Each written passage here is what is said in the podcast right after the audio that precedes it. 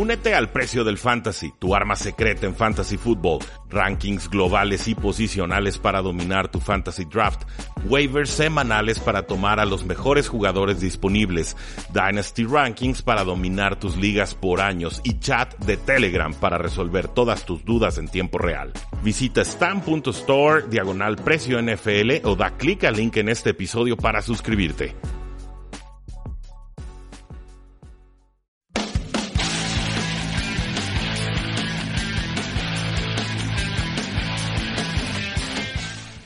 Saludos a todos, bienvenidos a un programa más de Tres y Fuera, donde la NFL no termina y nosotros tampoco. Mi nombre es Rudy Jacinto, cinco años en el Radio Espectro Tapatío y nuestras formas de contacto son ya bastante conocidas, facebook.com diagonal Tres y Fuera, en Twitter como arroba paradoja NFL, nuestra página web tresyfuera.com y por supuesto la invitación a que se suscriban a este podcast que cada día crece más, Tres y Fuera NFL desde su celular y en cualquiera de las plataformas que ustedes utilicen, ya sea iTunes, ya sea Stitcher, ya sea eBooks o cualquier otra de tantas que hay eh, disponibles. El programa pasado platicamos un poco sobre los desafíos que tiene la NFL, eh, sobre todo con el reclutamiento que está viendo cada vez más complicado, más mermado en, estados importantes como, la, como es el estado de Virginia. Eh, el día de hoy, pues bueno, quisiera cambiar la tónica un poco de la discusión y, presentar un artículo que me encontré y que me pareció fascinante y que nos da quizás la otra perspectiva sobre hacia dónde puede estar evolucionando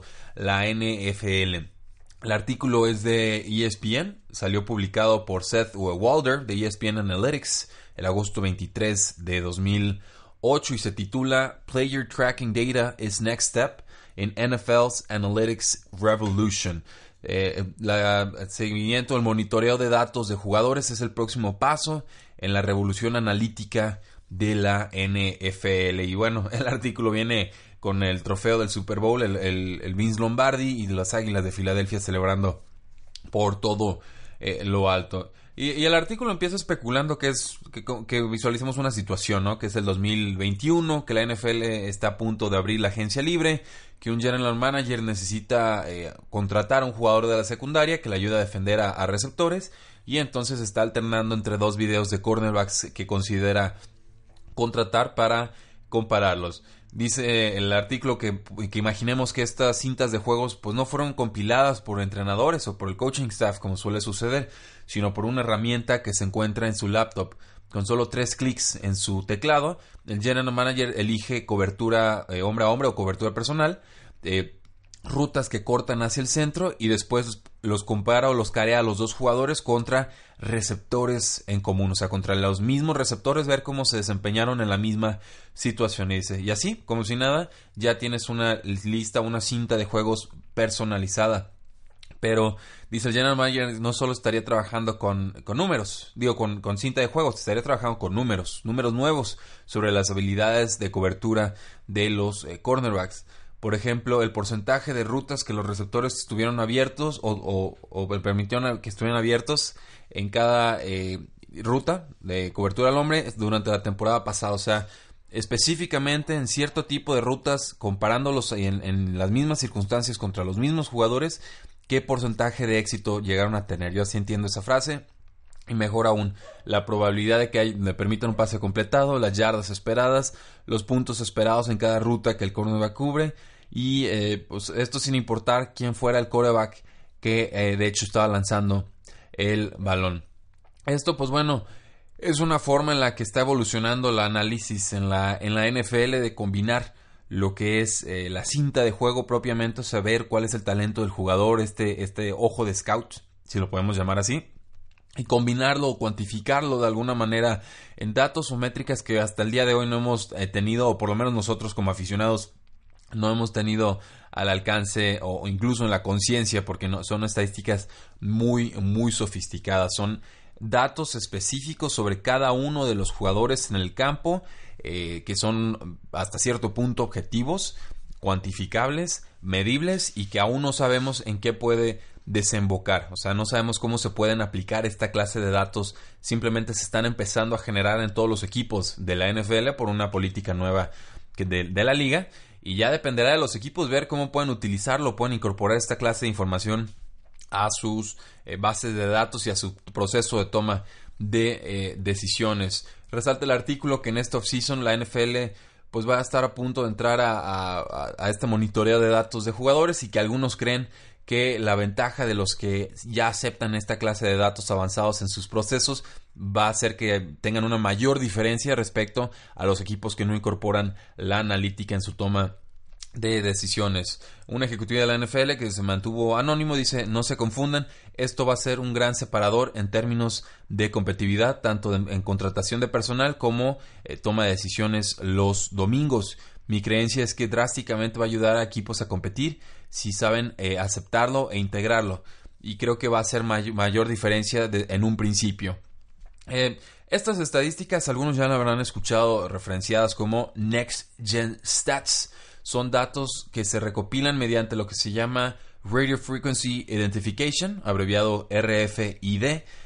identificación por radiofrecuencia. Son, son una cosa bien curiosa y aquí estoy viendo una foto de ellos. Son un, circulito del tamaño de un níquel que se pone en ambos lados de los hombros, son las sombreras. Ya con eso tú estás midiendo toda clase de información de un jugador. Con un quarterback puedes estar midiendo hasta la velocidad con la que está lanzando un balón, eh, si está eh, agilizándose, si está moviéndose más rápido, si está moviéndose más lento. Te ayuda incluso a ver cómo va el proceso de recuperación de un jugador, si ya regresó a sus niveles de temporadas previas. Hay, toda una gama de, información que se puede sacar de, de esto, pero el primer paso es acumular la información. Es algo que ya se ha hecho eh, en cierto, hasta cierto punto está más avanzada la NBA. Es más fácil cuantificar en la NBA, hay menos variables, hay menos jugadores involucrados, pero esta clase de Next Gen Stats ya van a empezar a, introducirse en, todo el ecosistema de la NFL. Ya algunos datos nos han llegado a nosotros como aficionados, nos los platican como por ejemplo eh, qué tan rápido es un jugador, qué tan tanto acelera un jugador, eh, qué tanto logra separarse un jugador de sus defensores, pero esto pues sin un contexto mayor, ¿no? Nos dan el dato así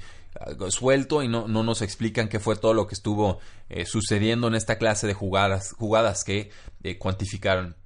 Pero a largo plazo este, este, sistema puede dar información más accionable a los equipos una vez que los analistas, los matemáticos empiecen a administrar todas estas coordenadas de, información a lo largo del tiempo. Seguramente se construirán máquinas eh, que aprendan, o sea, machine learning, modelos que eventualmente provean información tales como tasas esperadas de pases completados, eh, porcentajes de doble cobertura, o sea, que tanto cubren a un jugador en dos ocasiones, cuántas recepciones atrapó un, receptor abierto o cerrado por encima de la expectativa, es decir, en circunstancias idénticas, quiénes fueron los que más pases atraparon, porque entonces tenemos igualdad de condiciones y eso nos podría permitir evaluar quién realmente tiene más talento y no solamente condicionarnos a, opinar respecto a situaciones más eh, favorables. Esto, pues bueno, significa que podemos hacer análisis muy específicos. ¿Qué receptores brillaron contra esta clase de cobertura en esta clase de situaciones? Hasta podría imaginarme que pudiéramos pensarlo en terceros cuartos o en cuartos cuartos o cuando su equipo iba en desventajas. O sea, situaciones muy, muy específicas que nos permitan realmente evaluar cómo se desempeñaron los jugadores. Nos permitiría estudiar mejor los esquemas y también predecir los resultados de los eh, esquemas. También decíamos, bueno, hay un aspecto de salud, un aspecto de prevención de lesiones, eh, con lo que los jugadores pueden ser monitoreados en cuanto a sus cargas de trabajo. Y ya hay equipos que incluso han instalado esta clase de tecnología en sus instalaciones de práctica. Eh, por ejemplo, nos les permitirá a los equipos de la NFL evaluar cuáles son las curvas de envejecimiento o, cómo se va comportando la carrera de un jugador y en qué puntos empieza entonces a bajar su rendimiento. Los equipos de la NFL tienen nociones muy generales o, algunos un poco más específicos quizás sobre qué posiciones envejecen mejor o peor, ¿no? Sabemos que a los 26, 27 años en realidad los, si los corredores han sido utilizados pues su rendimiento puede comenzar a, bajar, esa es la, la, tendencia, los receptores son un poco más longevos, las alas cerradas suelen ser bastante longevas en su producción, lo mismo también con los mariscales de campo. Entonces, si logramos cuantificar esta información y, comparar cómo son las curvas de envejecimiento de todos los, de cada una de las posiciones, pues bueno, más o menos podríamos hacernos una idea de qué jugadores están excediendo o cuáles están por debajo de este nivel promedio de envejecimiento y podríamos quizás optimizar los contratos de la NFL o ver hasta qué punto le podemos dar una extensión con confianza o deberíamos de dudar de darle una extensión a un jugador. Incluso en eso nos puede ayudar esta clase de métricas eh, avanzadas. Obviamente va a haber gente que es muy escéptica con la clase de, información o toma de decisiones que se puede lograr con esta información. Eh, yo no, yo creo que toda la información ayuda siempre y cuando se utilice con criterio. O sea, no, no va a ser una, una panacea, no nos va a venir información como si con un rayo de luz caída del cielo, sino simplemente se tiene que incorporar a los procesos que ya están en la NFL y entender que son métricas un tanto más objetivas, pero que si no son vistas con el enfoque correcto, pueden o, no ayudarnos o peor aún, hacernos tomar decisiones erróneas que nosotros creemos son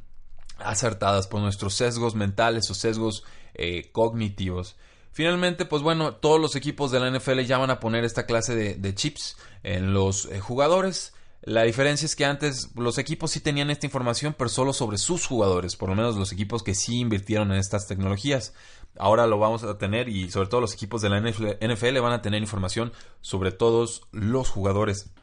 en la liga.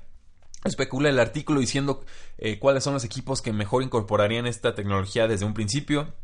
las Águilas de Filadelfia, los 49ers, los Patriots, los Ravens, los Falcons. Eh, en estos momentos tenía que ser los Browns, aunque usted no lo crea, y los Miami eh, Dolphins. ¿Y cómo podría ser este proceso paulatino de cómo se va incorporando esta, esta información o esta tecnología en cuanto a toma de decisiones? O sea, ya puestos los chips y recibiendo información, ¿Qué, ¿Qué, es lo que sigue? ¿Cuántos años vamos a tardarnos en ver resultados tangibles de esta clase de evolución? Dice el artículo que, pues bueno, se va a poder automatizar algunas clases de, estudio de cintas de juego desde temprano, eh, que se van a poder hacer mediciones específicas sobre individuos, por ejemplo, qué, alas defensivas son más explosivas saliendo de la línea de golpeo, qué tan efectivamente puede un linebacker proteger en, en no solo en el pase, sino cambiar de dirección esta clase de, decisiones pues van a poder permitir tomar decisiones más objetivas y rápidas, pero es apenas una primera instancia de lo que se puede lograr con esta eh, información que a mí me entusiasma mucho. Luego, el segundo paso, dice el artículo, sería que los equipos construyeran modelos de aprendizaje o de máquinas que van aprendiendo con el tiempo para clasificar aspectos de fútbol como combinaciones de rutas, como asignaciones de eh, pases eh, bloqueados o tipos de cobertura. O sea, a quién tienes que defender o, qué clase de cobertura te piden hacer.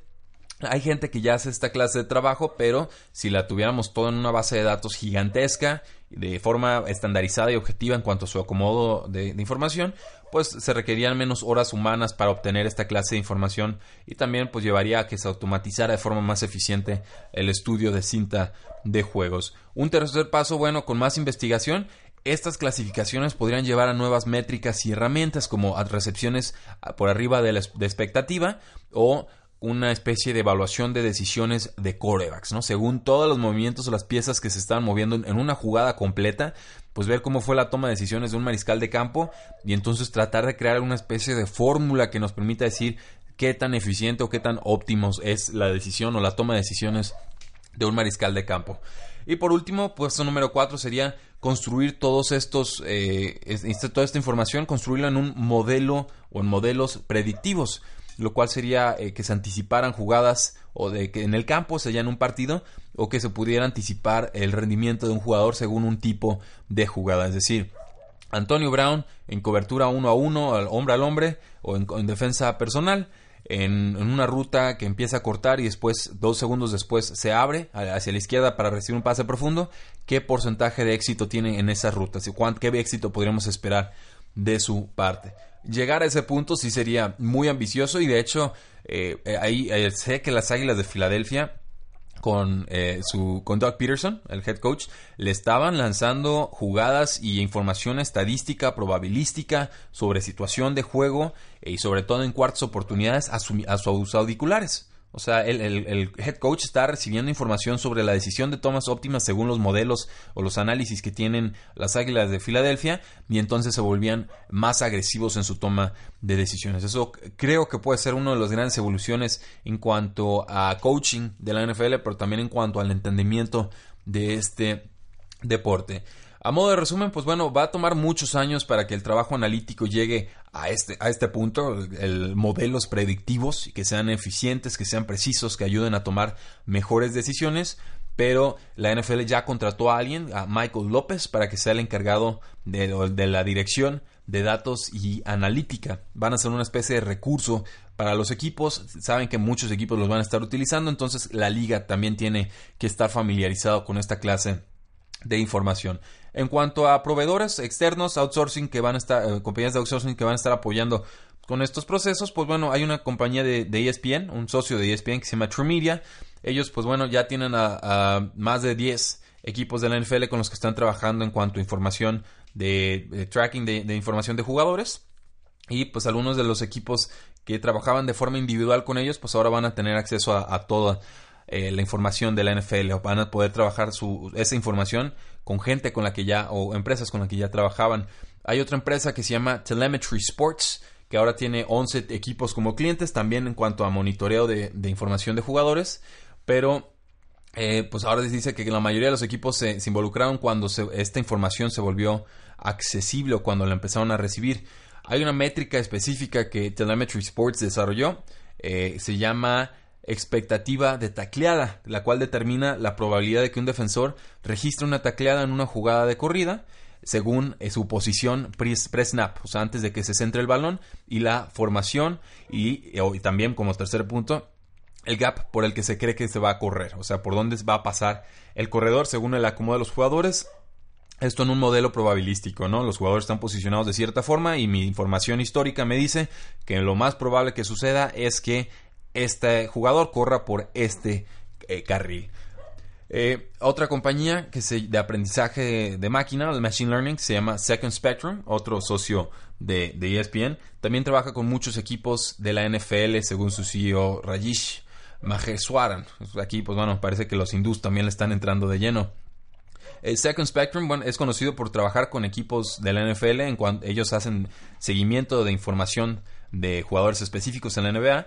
y pues los modelos de la compañía pueden identificar, por ejemplo, lo que son los, los pick and rolls en el básquet, las pantallas eh, sin balón involucrado, y esto sin necesidad de que un humano intervenga. estudiando la jugada, ¿no? O sea, les llega la información en automático. Y esta información la distribuyen a través de una herramienta que se llama Eagle Tool, que está licenciada, está, ya le, le, dan a 26 equipos o franquicias de la NBA.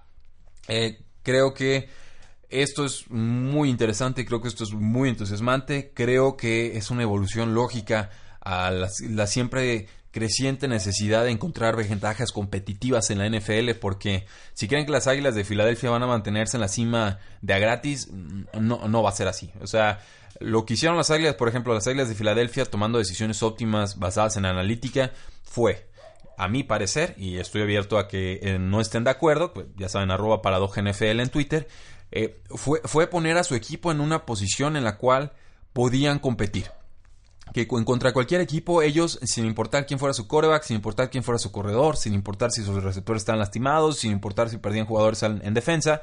que ellos tuvieran las herramientas suficientes y la toma de decisiones más apropiada para poder competir contra cualquier equipo. Y entonces llegas a postemporada bien que mal, con las Falcons ahí medio la costeas, con los Vikings los aniquilas, los despedazaste mentalmente con ese pick six, y con los Patriotas pues no dejaste tomar decisiones ofensivamente óptimas y los Patriotas tratando de jugar a defensa preventiva o, defensa más conservadora sin pegarle al mariscal de campo, pues siempre iban encontrando las yardas que les daba la defensa, las yardas que estaban disponibles, jugándoselas en cuartas oportunidades, jugándoselas en, en cuarto y gol, eh, jugándoselas cuando tenían un gol de campo asegurado y prefieren seguir moviendo las cadenas